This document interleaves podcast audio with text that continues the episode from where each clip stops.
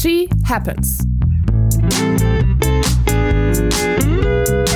Der Wintersport-Podcast mit Vinzenz Geiger.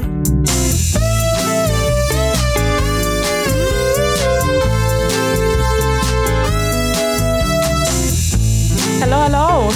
Da sind wir wieder. Ähm, wir hoffen, ihr seid alle gut ins neue Jahr gerutscht. Zumindest so, wie es mit Corona momentan möglich ist. Mein Name ist Corinna Horn. Mir zugeschaltet sind mal wieder die Jungs. Ich glaube, beide aus Oberstdorf. Einmal Moritz Batscheider. Hallo, hallo. Und Vinzenz Geiger. Hello, hello. Ja, David Kubacki gewinnt das Neujahrsspringen in Garmisch mit Schanzenrekord und setzt sogar noch ein Telemark. Ähm, war crazy, oder? War vollkommen crazy. Ich muss sagen, am verrücktesten fand ich, weil wir das letzte Mal schon vor den Noten gesprochen haben, dass sich der Schweizer Kampfrichter ernsthaft hingestellt hat und eine 17,5 rausgehauen hat dafür. Also das, Vinci, was sagst du dazu? Das ist schon sehr dreist irgendwo eigentlich, oder? Ja, das ist auf jeden Fall dreist. Also der Deutsche hat eine 18-0 gegeben, das hat mich, habe ich gedacht, ja, ist okay. Da muss man ein bisschen, bisschen parteiisch muss man ja schon sein. Ähm, aber dann eine 16-5, das war dann, der hat sich wohl verguckt. Weil das, das, vom, das war wirklich da, da braucht man schon Balls, dass man da bei 144 so entschlossen dann einen Telemark setzt. Das ist schon boah, ziemlich, ziemlich stark. Ja, es war generell auch wieder, ich habe irgendwie vielleicht gerade deshalb mehr so ein bisschen, also noch aktiver drauf geschaut, wer gibt wo, welche Noten und ähm, man fragt sich dann teilweise doch, okay, wie kommt das jetzt zustande? Ähm, aber nur gut, äh, was wir uns gedacht haben. Wir gehen das ganz entspannt an. Ihr seid wahrscheinlich alle verkatert. Ich weiß nicht, wie, es bei euch aussieht. Ich bin schon auch ein bisschen verkatert. Und wir machen es uns ein bisschen, machen es uns einfach und fangen mit dem an, was wir das letzte Mal am Schluss hatten, wenn ihr nichts ergeben habt. Und zwar Coco, würde ich bitten, dass wir das Tippspiel auswerten und dann gleichen wir gleich mal ab, was vielleicht äh, ganz gut getippt haben, was in die Hose ging und woran er dir lehen hat. Yes. Team Ticker und ähm, Team Fans bekommt einen Punkt, wenn es um den ersten Platz geht. Beide haben nämlich Halvor Egner Granerüth auf 1 getippt, ist ja letztendlich Zweiter geworden. Ich hatte, äh, oder wir hatten Markus Eisenbichler auf 1 getippt. Das war leider nichts. Genau. Ähm, wenn es um den fünften Platz geht, kriegen wir dieses Mal einen Punkt mit Philipp Aschenwald. Er ist am Ende Sechster geworden. Team Ticker hatte Stefan Kraft getippt, genauso wie Team Fans. Beim zehnten Platz kriegen wir wieder einen Punkt. Da haben wir Ansel Lanicek getippt. Er ist am Ende Zwölfter, ja, Zwölfter geworden. Team Ticker hatte David Kubacki gewonnen. Ta David Kubacki getippt. Und ähm, Team Fans hatte Ruyo Kobayashi getippt. Das ist aber auch ein, genau, also. Das ist aber auch ein ballsy Move zum Thema. Und jetzt können wir es vielleicht doch verraten. Du warst heute auch Team Ticker. Und nach, jetzt muss ich dich schon mal fragen, oder vielleicht äh, war es auch der Kollege, aber jetzt hat der Mann ja den Schanzenrekord aufgestellt, 144 Meter. Das hat er ja im Training auch schon getan, zählt er natürlich. Wie tippt man den dann auf 10? Also ich glaube, ähm, also ich habe ja mit, ähm, mit dem lieben Finn zusammen getippt und ähm, ehrlich gesagt haben wir uns nicht die Trainingsergebnisse angeschaut. Und deswegen, deswegen kam es dazu, dass wir ihn auf 10 getippt haben. Vor allem, weil er ja in Oberstdorf jetzt auch nicht so gut war und dadurch, dass wir uns eben die Trainingsergebnisse nicht angeschaut haben. Ja, und heute war er dann außergewöhnlich gut. Chancenrekord, wie gesagt. Und du hast auch noch gesagt, bei Markus Eisenbichler platzt der Knoten. Der Knoten ist nicht geplatzt. Woran hat er gelegen? Vinzenz? Ja, also ich kann es jetzt auch nur so, ähm, der, der Steff, der Stefan Hornbacher. Stefan Hornbacher hat, ähm, äh, hat gesagt, dass es an seiner Hocke lag, dass er irgendwie nicht äh, perfekt zum Schanzentisch hinkommt und dann äh, den Absprung nicht so schafft, wie er sich vornimmt. Und ja, es hat auch, es hat einfach im ersten Sprung fand ich es eigentlich, sah es ziemlich gut aus. Ähm, da habe ich eh gedacht, dass er noch ein bisschen weiter springt. Und im zweiten Sprung war es dann wirklich sehr, irgendwie sehr komisch da war da die Sprünge am Anfang der Saison, das war schon, äh, da ging es viel mehr ab, so auf einen Schlag ist er da einfach weggeflogen und das hat mir irgendwie so ein bisschen gefehlt halt. Er hat ja auch, ähm, das ist direkt, direkt wieder ein, ein, ein Nerd-Talk-Thema. Da ist das Training vor der Quali lief ja auch überhaupt nicht und dann hat er sich danach, äh, ist er nochmal zur Physiotherapie gegangen. Ähm, und danach lief es wieder und äh, es waren, überspitzt gesagt, die, was war, war, war, war er nicht, ich hab's nämlich nicht, nicht, nicht, so, nicht mehr so ganz präsent, verzeiht mir, das äh, Silvestergedächtnis. Was war, es war irgendwas Muskuläres, dass er nicht, das waren die Muskeln nicht warm, war, weißt du es noch? Puh, also habe ich gar nicht so richtig mitgekriegt, wenn ich ehrlich bin. Okay, in jedem Falle, es, sagen wir mal so, er, die, die Beine waren schwer, das Training lief überhaupt nicht. Und dann hat er sich nochmal durchkneten lassen und dann lief es wieder in der, in der Qualifikation. Ich wollte dich dazu eigentlich nur fragen, jetzt, ähm, verzeih mir bitte, ohne genau zu wissen, was ihm, äh, was das körperliche Problem war.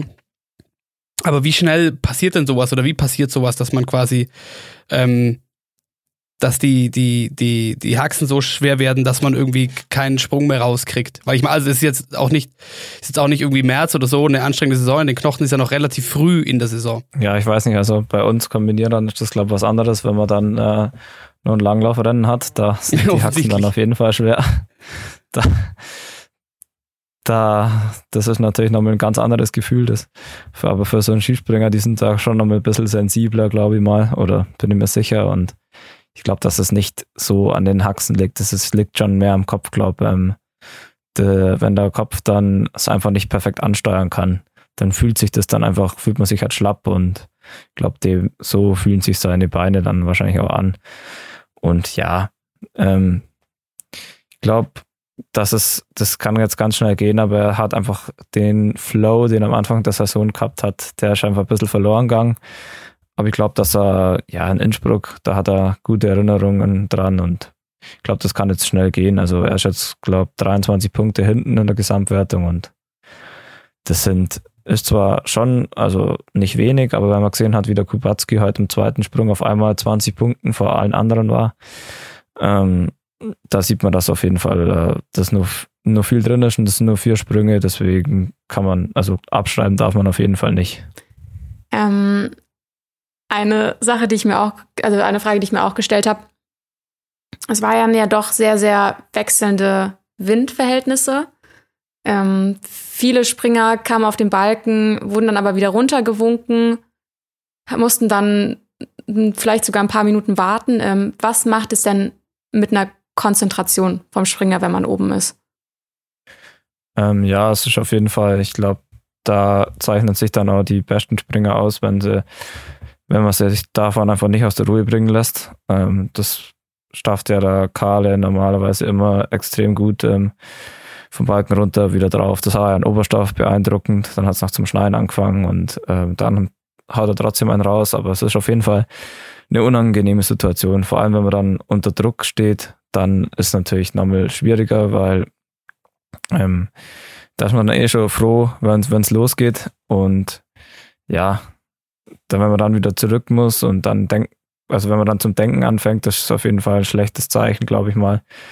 Weil vielleicht kommt man dann ins Grübeln, hey, ist der Wind jetzt so schlecht oder ist er so gut? Ähm, muss ich jetzt, muss ich jetzt noch weiter springen oder wird es jetzt ganz schwierig? Also, das ist auf jeden Fall eine sehr, sehr unangenehme Situation, aber oft ist es dann schon so, dass es, sich auch lohnt, ähm, wenn man runter muss, ähm, aus Sicherheitsgründen und auch wenn der Wind halt zu schlecht ist, dann ist halt einfach sehr, sehr schwierig zum Springen.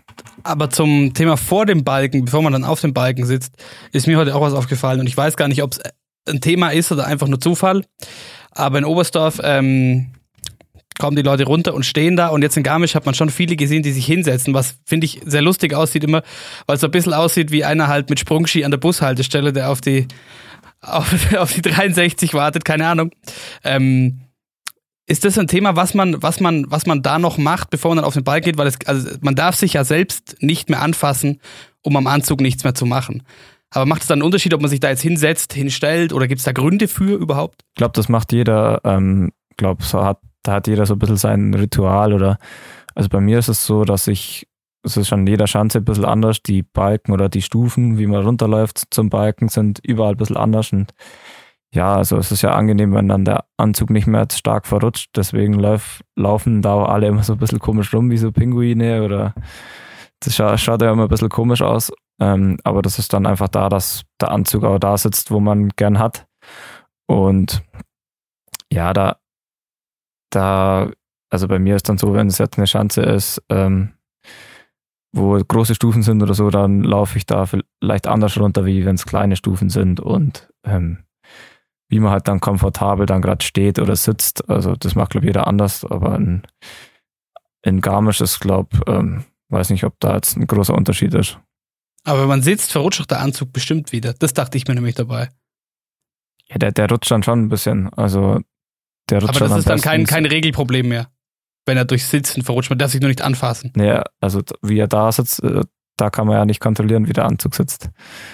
Der Anzug muss ja oben passen, wenn man in dem Schrittgerät drin steht. Da wird ja der Schritt gemessen, also vom Boden äh, bis zum Schritt wird der Abstand gemessen und da muss es halt, äh, muss man halt einen gewissen Wert erreichen, den man halt äh, angibt oder den man halt ähm, ähm, nackt ausgemessen wird oder in Unterhose ausgemessen wird und das muss dann halt mit Anzug auch so passen. Und dann wird man, äh, springt man und nach dem Sprung wird man erst unten wieder kontrolliert, also was dann währenddessen ist, dass der Schritt dann ein bisschen verrutscht, das ist ja klar, der Anzug ist ja nicht bombenfest, also und das ist natürlich angenehmer, wenn der Schritt ein bisschen weiter unten ist, wenn man da ein bisschen mehr Fläche hat. Deswegen bewegen sich da manche auch manchmal ein bisschen komisch. Ein anderes Thema, über das ich auch noch gern sprechen würde. Der Norweger Daniel André Tande hatte, ähm, wie ich mitbekommen habe, ein paar Aussetzer dieses äh, Wochenende mit seinen Sprüngen auf 60 und äh, 75 Meter im Training. Wie, also wie kann sowas passieren? Also ich habe die Sprünge jetzt nicht gesehen, aber es kann auf jeden Fall passieren, wenn man einfach wenn es jetzt nicht so läuft und man meint, man muss jetzt extrem was verändern und dann vielleicht ein bisschen zu wild den Sprung angeht, zu aggressiv, wie wir letztes Mal schon besprochen hatten, was das heißt, dass man zu sehr nach vorne springt und wenn dann das System sich nicht schließt, also das heißt, dass die Ski nicht zum Körper kommen, sondern nach unten direkt gehen, dann äh, bricht man den Sprung aus Sicherheitsgründen ab und dann kommen dann so Sprünge auf 60 Meter oder in halt ganz oben auf dem Buckel ähm, raus. Hat man ja auch gesehen, in leicht ähnlicher Form, da gab es dann eher ein Problem in der Luft beim Duell äh, Eisenbichler gegen Klimov. Das Klimov, der so ganz komisch verdreht in der Luft stand, nach, glaube ich, 78 Metern, 79 Metern, äh, abbrechen musste. Das sah auch sehr verrückt aus. Ja, genau, da hat man es auch gesehen. Ähm, aber äh, wo wir gerade, wo wir gerade bei, bei, äh, bei Markus Eisenbichler waren wir schon. Aber kommen wir doch zum Karle, weil wir, es ist, wir haben fast ein bisschen ein gespiegeltes Bild zu Oberstdorf. Ähm, nicht ganz so erfolgreich leider. Aber diesmal war der Kader, der eine Aufholjagd starten musste und das aber auch eigentlich alles in allem sehr, sehr souverän gemacht hat. Und wir haben ja eigentlich festgehalten, es gibt eigentlich fast niemanden wie den Kalle, der jeden Sprung so durchzieht, wobei ich das bei, bei Granerüth heute auch beeindruckend fand. Da sieht ein Sprung aus wie der andere. Ähm, warum hat das im, im ersten nicht, nicht gepasst? Warum war da nicht der Sprung wie die anderen sonst aktuell? Ja, da hat er einfach ähm, vom Timing her Probleme gehabt. Ähm, da hat er den Sprung nicht perfekt auf die Kante getroffen. Also ich glaube, der Sprung war trotzdem noch gut, aber er ist einfach ein bisschen zu spät abgesprungen. Das passiert immer mal wieder und bei ihm ist es, ähm, war das dann in dem Fall eben, weil er ganz schlechte, also er hatte im ersten Sprung auch schon nicht so gute Bedingungen und dann wird es natürlich extrem schwierig, wenn der Sprung dann auch nicht perfekt auf der Kante ist. Ähm, und das hat man dann auch gleich gesehen. Also ich glaube, wenn er da jetzt Aufwind gehabt hätte, ähm, so wie er gerade in Form ist und dann trotzdem entschlossen durchspringt, dann wäre es wahrscheinlich nicht so dramatisch ausgefallen, aber ja, der war einfach nicht ganz optimal und dann wird es natürlich bestraft. Ja, und so am Ende des Tages für die deutsche Mannschaft kein so zufriedenstellender Tag oder zumindest nicht so, wie man es sich erwartet hätte. Ähm, für wen es mich aber sehr gefreut hat und den wir eigentlich das letzte Mal schon in unserer Top 10 hatten, zumindest was die Tipps angeht. Ähm, Martin Hamann ist heute sehr gut gesprungen. Ja, der, der zweite war richtig gut. Der war halt auch, da war dann auch, die guten Bedingungen waren da und dann hat der Sprung passt und das sah, sah, sieht man ja dann gleich, wie hoch der dann gleich ist. Also das, das wirkt sich dann gleich ganz anders aus. Aber man muss halt einfach sagen, heute waren wirklich wieder mal sehr, sehr wechselnde Bedingungen. Es war ganz, ganz schwierig heute, vor allem im ersten Durchgang, weil der Wind kam von der linken Seite, also wirklich ganz starker Seitenwind. Da ist zwar ein Windnetz, wo er genau reinbläst, aber das kann natürlich auch nicht alles abhalten. Und beim Seitenwind ist so ein Problem, weil da kann man nicht hundertprozentig mit den Windpunkten, die stimmen da nicht mehr ganz perfekt, weil man kann jetzt nicht genau sagen, ob der vielleicht leicht von hinten kam, der Wind, oder leicht von vorne und das dreht dann ganz schnell. Das sind ja nur ein paar Grad, wenn er, oder ja, wenn der Wind ein bisschen von vorne kommt, das zu ein bisschen nach hinten, das ist ein Riesenunterschied, Riesenunterschied. Und das spiegelt sich dann in Windpunkten gar nicht so äh, wieder, weil eben von der Seite, da können die das nicht perfekt berechnen und das hat der Horngacher ja auch gesagt nach dem ersten Durchgang. Ähm, und das war eben heute enorm schwierig. Und wenn man jetzt das in der Ergebnisliste sieht, dann sieht man sich die Windpunkte an, die einen plus, die anderen Minuspunkte. Keine großen, also schon Unterschiede, aber jetzt nicht enorm viel. Aber wenn man es dann sieht, ähm, wo sie die Wind, äh, die, die Windmesser anzeigt haben, was was von der Richtung kommt, mit was von der Stärke, ähm, da hat man schon gesehen, dass das sind, hat in enorm kurzer Zeit halt immer wieder gewechselt. Und das war dann halt auch mal wieder, wieder entscheidend.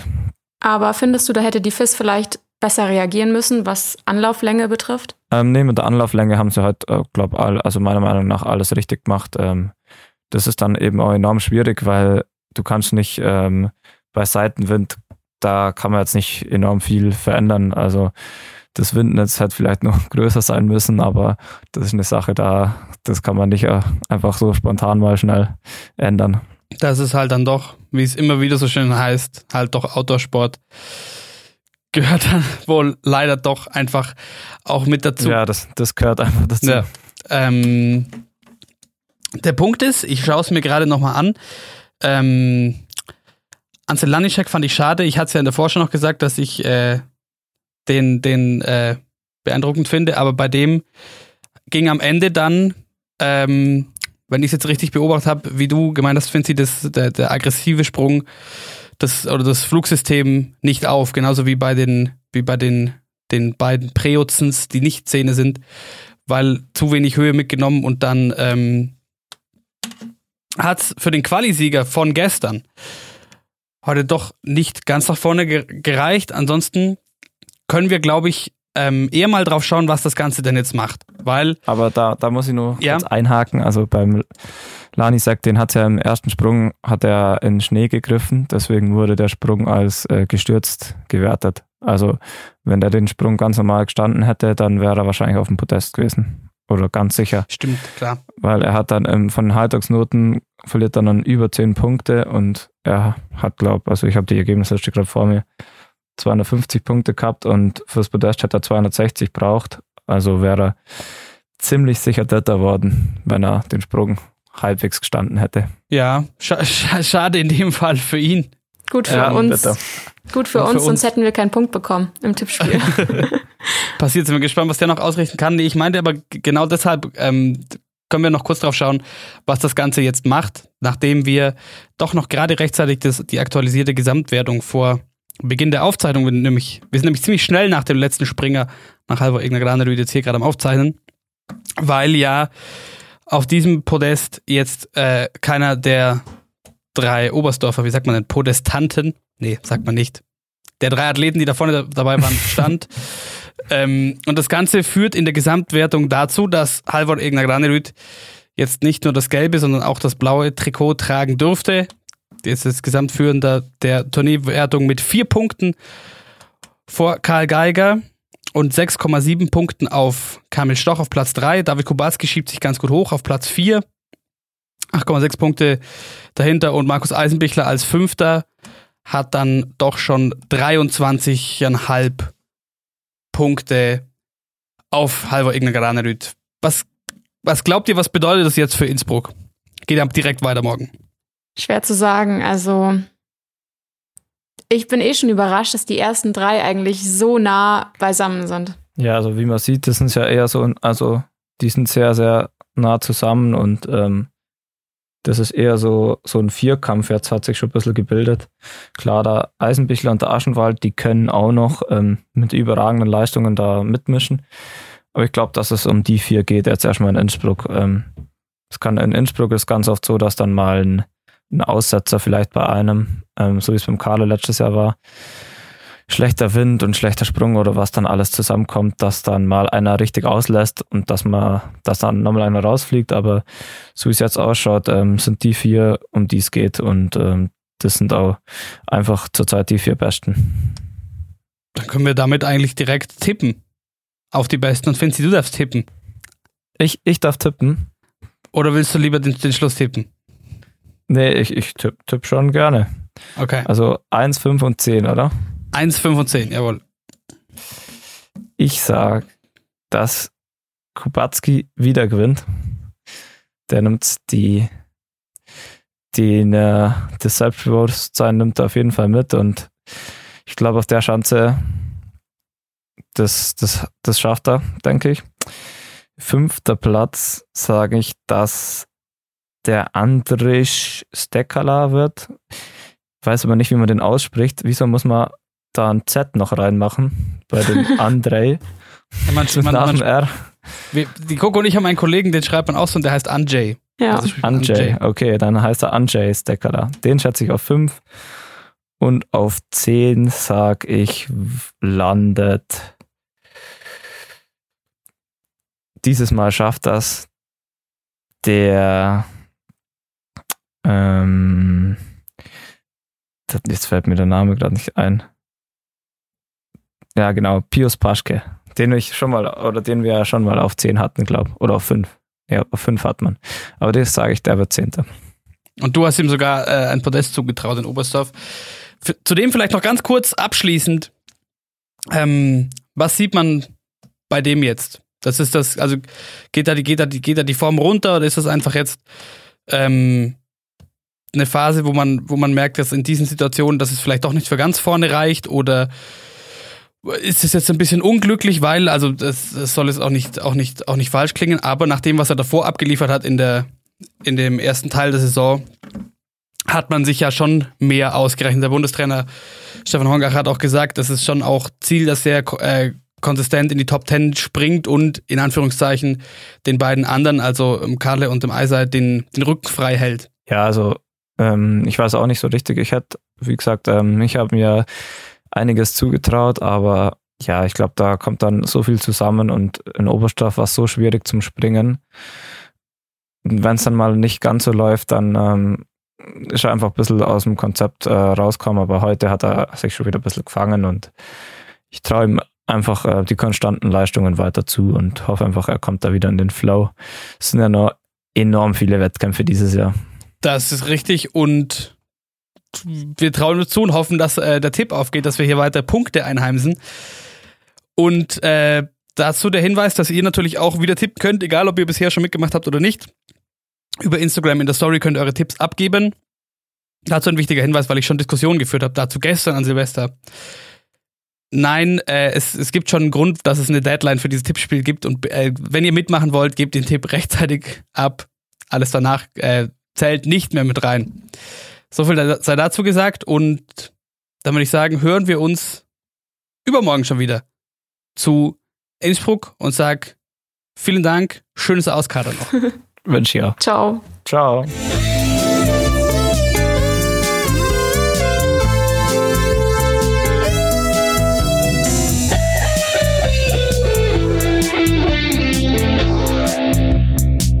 She happens.